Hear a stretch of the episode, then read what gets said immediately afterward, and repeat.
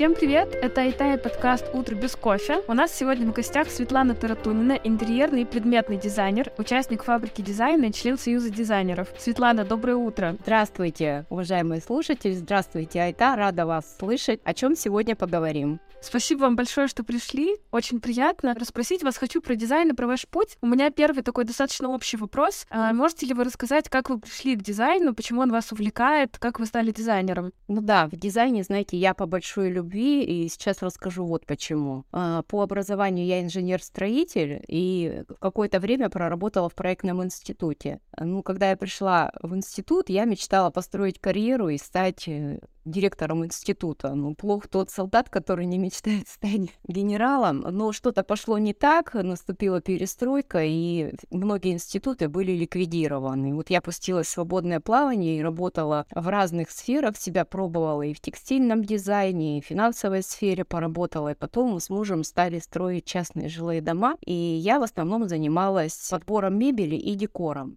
И какое-то время я себя позиционировала именно как декоратор. Но однажды ко мне прилетел запрос оформить веранду в морском стиле. Я полностью погрузилась в процесс. И знаете, это такое состояние, когда вот чего-то хочешь очень сделать, да, и тут тебе возможность предоставляется, и ты вот прям с головой окунаешься в этот процесс, ну, хочешь проявить как-то себя. И результат получился очень интересный. И люди обратили внимание, стали поступать заказы. Сначала маленькие, оформить там комнату, детскую. По большей части кухни просили оформить, спроектировать проектировать какую-то мебель. Потом стали поступать уже большие заявки на проекты. И я поняла, что новые запросы формировали новую потребность в новых знаниях. И так, обучаясь и работая, я стала дизайнером. Очень интересный, мне кажется, необычный путь а, от ну, строителя-инженера да. до предметного интерьерного дизайнера. Очень круто.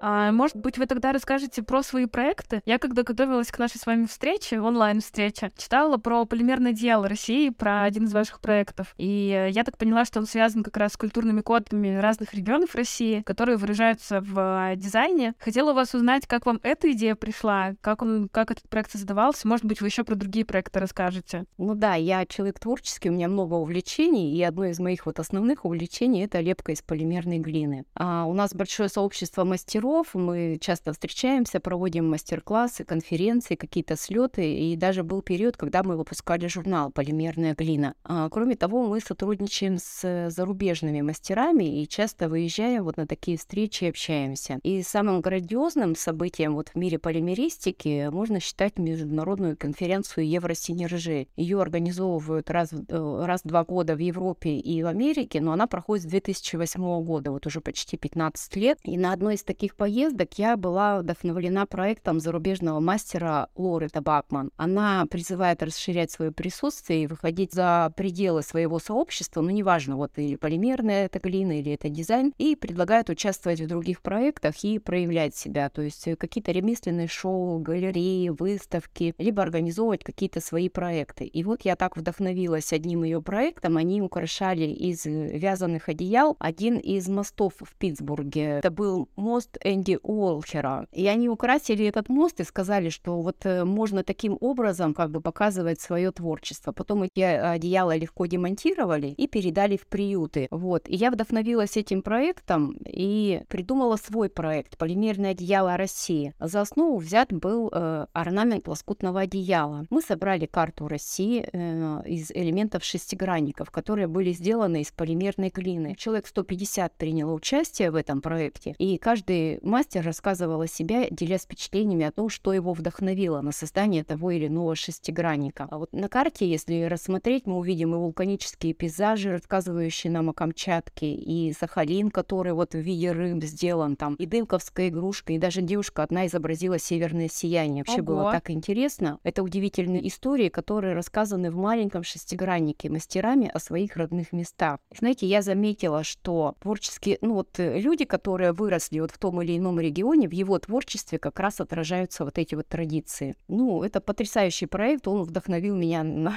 вот на это. Очень интересно.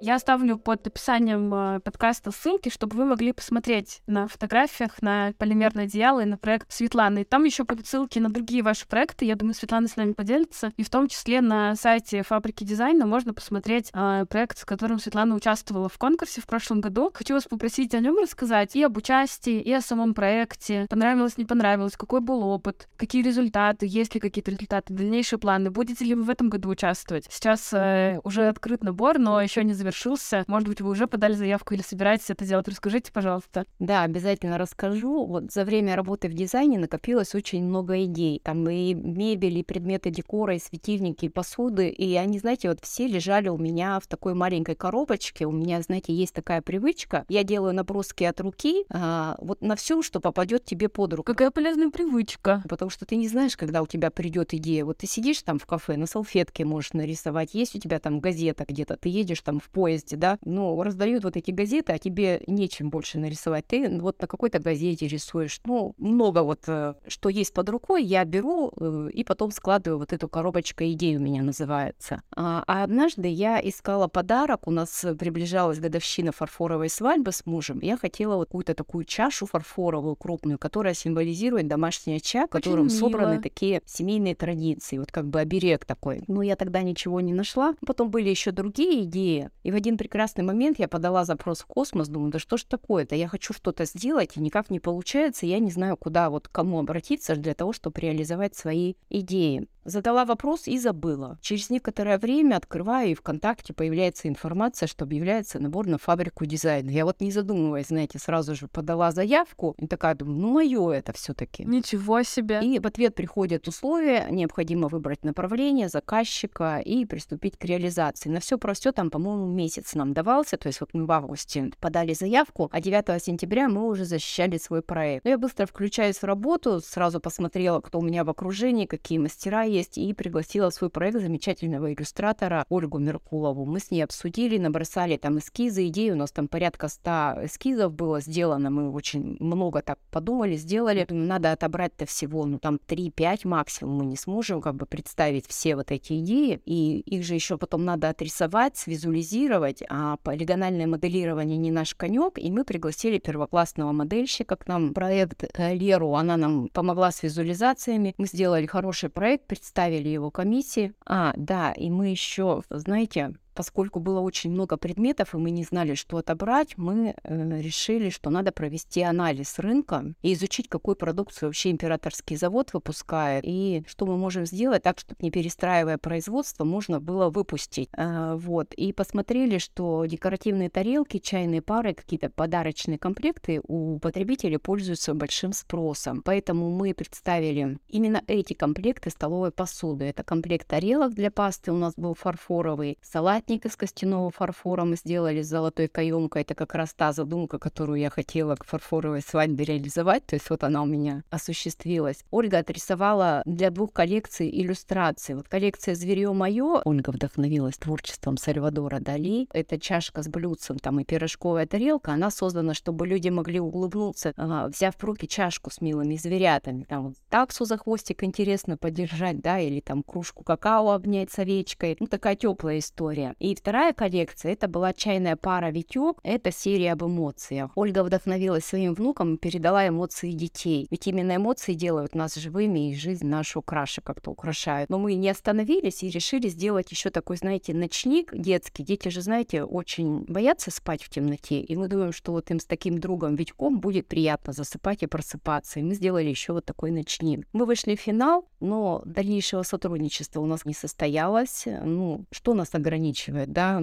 как бы, что нас останавливает страх, если нас там, ну, пошлют. Но ничего смертельного, кроме того, что это удар по самолюбию. И я набралась смелости и написала на императорский фарфоровый завод свое предложение отправила. И вы знаете что? Они ответили? Да, они нам ответили, они нам дали обратную связь, и вы знаете, это дорогого стоит, потому что это бесценная, э, ну, бесценная информация, это личный разговор. И я считаю, если из 100 проектов 99 вы получите отказы, то это шаг вперед, и это стоит uh-huh. делать, потому что прилетит один проект, который обязательно вот будет ваш. Ну, теперь мы знаем, над чем работать, потому что нам дали обратную связь, и я думаю, сейчас, участвуя уже во второй фабрике, да, я буду участвовать обязательно, мы уже примем этот опыт, мы примем уже те рекомендации, и мы обязательно сделаем что-то интересное. Очень круто, я прям жду вас в финале этого года. Буду да, с спасибо. нетерпением ждать и наблюдать.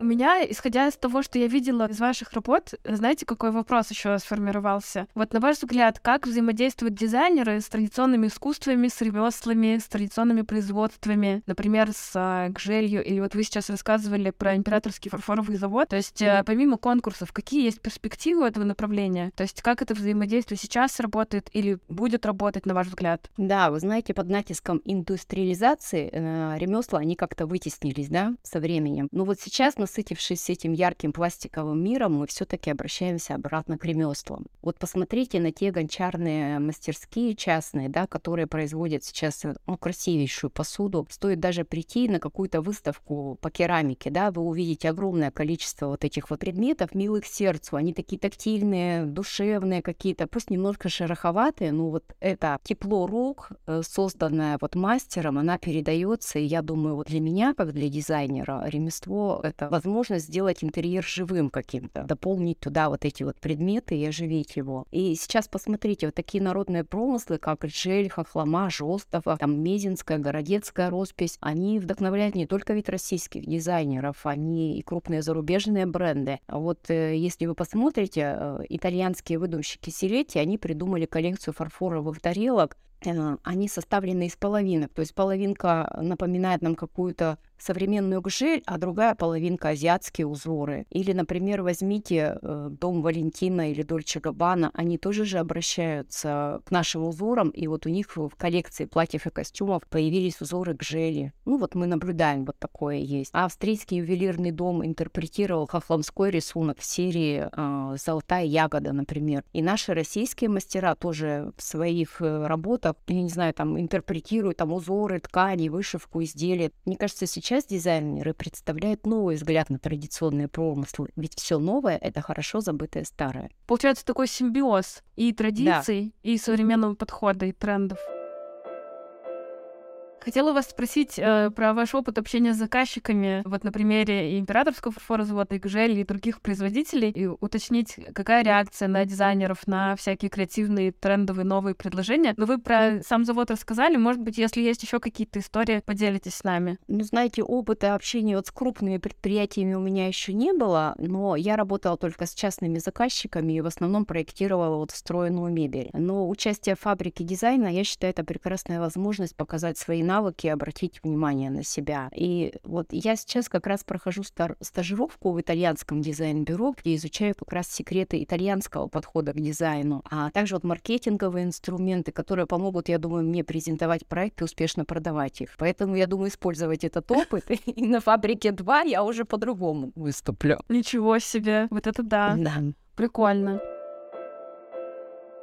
А, очень интересно. Спасибо большое. Мы обязательно разместим ссылки на работы, чтобы наши слушатели смогли посмотреть. Тогда, наверное, давайте прощаться. Пожелаем нашим слушателям хорошего дня. Ну вот, подводя итог, я могу сказать, что творчество — это способность сделать что-то новое из вещей или из тех идей, которые уже существуют, путем объединения и использования их по-новому. Невозможно придумать э, ну, вот что-то новое, когда вы этого ничего не видели. Все равно мы что-то видим и интерпретируем, правильно? Мозг — это вот э, такой инструмент выражения, так же вот как голосовые связки, да, или руки пианиста, его постоянно надо тренировать, то есть давать правильную пищу, физическую нагрузку, отдых, и тогда вы сможете увидеть что-то новое, посмотреть на эти вещи новыми глазами и придумать что-то интересное. Поэтому я желаю всем творческих успехов и обязательно присоединяйтесь к фабрике дизайна, потому что это грандиозный проект, который вот выпускает. Вы понимаете, вы можете увидеть, как на фабрике из какого-то мотка ниток выходит будет ковер, да, так и здесь, когда приходит молодой дизайнер с идеями и получается готовый какой-то проект, ну это просто грандиозно. Приглашаю всех. Спасибо. С нами была Спасибо Светлана большое. Тартунина. Не переключайтесь. Хорошего дня. Пока-пока.